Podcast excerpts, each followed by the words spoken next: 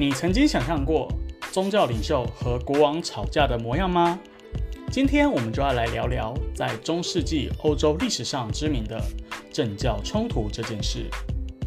中古时期的西欧，政治和宗教权力是分开的，他们分别属于日耳曼政权的国王与罗马教会的教宗。在这种政教分离的特色下，政权与教权呈现出既合作又竞争的互动关系。例如，在中古前期，世俗的国王与基督教会保持友善与合作；但到了中古后期，神职人员取得了一些法律上的特权，例如免税、免劳役等等，使得教廷的财富与权力与日俱增。有些世俗的国王便会因此介入教会事务，例如亲自任命部分地区的主教，导致政教关系紧张。十一世纪时，教宗格列高里七世为了确定教宗在教会内部至高的权力与地位，主张宗教地位高于世俗君王，而且教会有免于受世俗权威控制的独立性，下令禁止世俗国王主持受职礼，取回任命主教的权利。所谓的受职礼，就是指君王透过授予主教权杖等象征仪式，表示同意该主教拥有执行教务的权利。教宗格列高里七世在一封信件中写道：“罗马教会是由上帝一人所建，只有罗马教宗才能被称为普世主教，唯有教宗才能任免主教。在宗教会议上，他的使节无论级别高低，均高于所有主教，并且能够对反对他们的人实施判决。只有他可以使用帝国的文章，所有的君主都应该亲吻教宗的脚。”他的称号是世界上唯一的，他可以废除皇帝。与罗马教会不合的人不能被视为基督教徒。教宗有权结束臣民对罪恶统治者的效忠宣誓。一零七五年，神圣罗马帝国皇帝亨利四世因为替米兰主教受职而与教宗爆发严重冲突，皇帝因此被教宗逐出教会，开除教籍。帝国境内的贵族趁机掀起叛乱，在不得已的状况之下，亨利四世只好向教宗认罪悔改，以解决这场政治危机。但其后政教冲突又持续纷扰了数百年之久。十四世纪初，法王腓力四世因为对教士征税而与教宗发生冲突，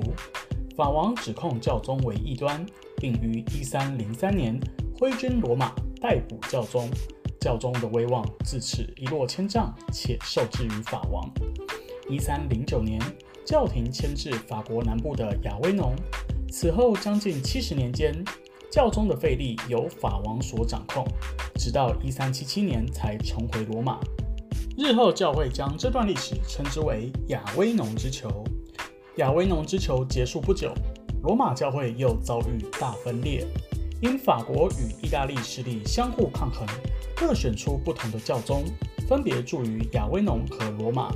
欧洲其他各国则依本身的政治利益而承认其中一方为正统。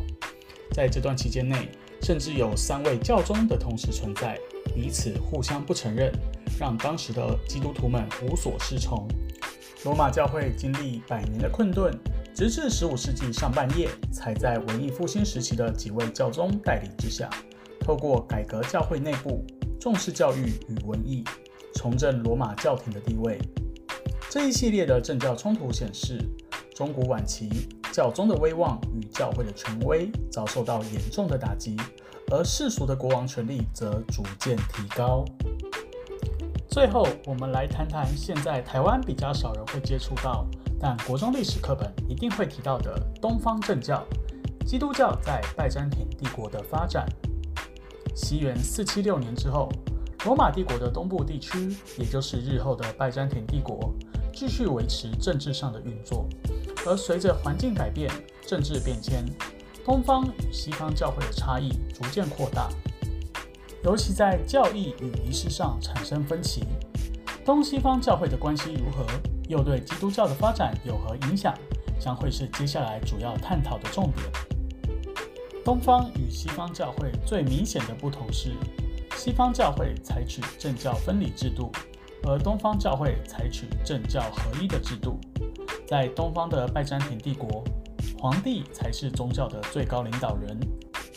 他可以任命教会中主要的职位，并且委派主教治理地方。此外，君士坦丁堡的总主教也不愿意接受罗马教宗的控制，多次在宗教会议中肯定君士坦丁堡总主教的地位等同于罗马教会。东西方在争夺最高位阶的问题上，关系渐行渐远。此外，八世纪时，拜占庭皇帝里奥三世发起了圣像破坏运动。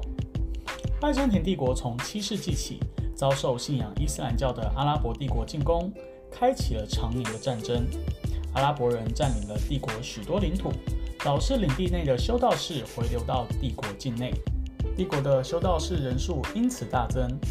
修道士及教会在帝国内向来享有许多特权。加上教会所拥有的土地以及税收收益，并不需要缴纳给世俗王权。庞大的宗教阶级造成了帝国财政重大负担。因此，东罗马帝国的皇帝透过圣像破坏运动，打击了基督教会的势力，大量没收教产，关闭修道院，强迫修女与修道士还俗，也强化了皇帝的统治。同时代，大量的宗教图像与文物遭到焚毁。整个事件间歇地延续到了九世纪上半叶才终止。圣像破坏运动期间，里奥三世曾要求西方教会必须遵守敬拜偶像的规范，但此时的拜占庭皇帝对于罗马教会已经没有了实质的控制力，罗马教宗并不愿意服从。事实上，东西方教会数百年来始终有教义与仪式上的争议。结果终于在一零五四年，基督教正式分裂为西方的罗马公教以及东方的希腊正教，彼此互相不承认对方，也互相开除对方的教籍。纵观中古基督教的东西分裂，在西罗马帝国灭亡后，拜占庭皇帝成为基督教唯一的最高元首。中世纪早期，西欧的日耳曼人彼此互相征伐，罗马教会时常受到日耳曼人的威胁。由于失去了世俗政权的保护，需要仰赖拜占庭帝国的庇佑。这个情形在日耳曼人皈依基督教后有所转变。